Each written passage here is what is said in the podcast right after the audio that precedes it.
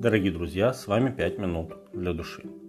Могущественному вавилонскому правителю Навуходоносору приснился сон, который крайне встревожил его. Вавилонские гадатели не смогли объяснить значение сна, и после них пришел к царю Даниил. И когда царь рассказал ему свой сон, Даниил с тревогой объяснил ему значение сна. Из уст пророка прозвучало грозное предостережение. «Тебя отлучат от людей, и обитание твое будет среди полевых зверей, пока не пройдет семь времен над тобою, и ты не познаешь, что Всевышний владычествует над царством человеческим и дает его кому хочет.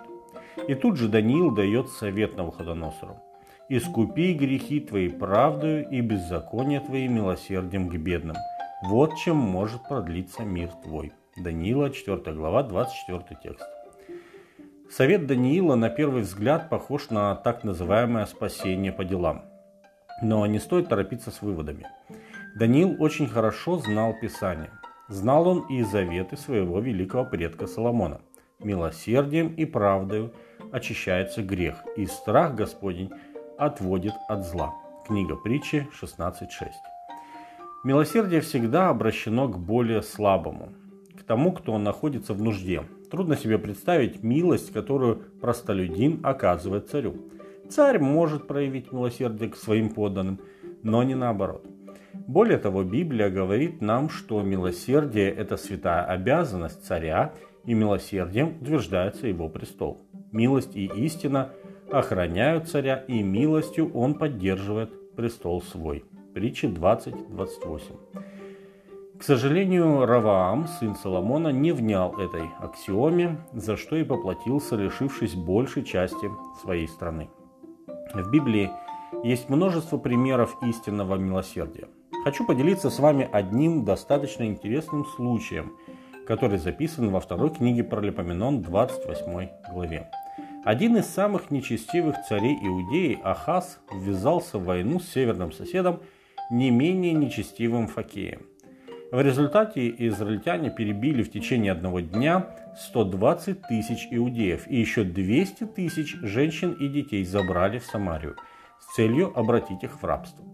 На пути их встретил Божий пророк Одет и грозно обличил победителей, сказав, «Господь, Бог отцов ваших, во гневе на иудеев предал их в руку вашу, и вы избили их с такой яростью, которая достигла до небес. И теперь вы думаете поработить сынов Иуды и Иерусалима в рабы и рабыни себя. А разве на вас самих нет вины пред Господом Богом вашим? И он призвал их к милосердию. Тогда некоторые из начальников ефремлян опомнились и сказали, не вводите их в Самарию, чтобы не прибавить к еще к грехам нашим и не вызвать гнева Божия. Они оставили пленных и добычу у военачальников и всего собрания. И взяли пленных, и всех ногих из них одели из добычи, и обули их, и накормили, и напоили, и помазали елеем, посадили на ослов всех слабых из них, и отправили в Иерихон, город Пальм, к братьям их, и возвратились в Самарию. Вторая Паралипоменон, 28 глава, с 5 по 15 текст. Даже люди, чьи пути далеко ушли от Бога, бывают восприимчивы к пробуждению милосердия. Таким образом, Бог воздействует на их сердца. Кстати, возможно, в связи с этим случаем продлились дни правления предпоследнего царя Израиля.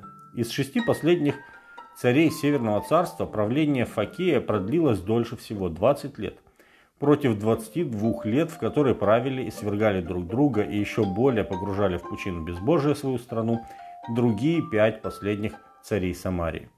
А этот случай представлен как последний лучик боговедения в Северном Царстве. Милосердие – важная добродетель, и оно всегда чего-то стоит. Не бывает бесплатного милосердия. Проявляя милость к другому человеку, вы отказываетесь от чувства, что вам должны. Даже если вы прощаете своему обидчику, проявляя к нему милость, вы не рассматриваете его как вашего должника.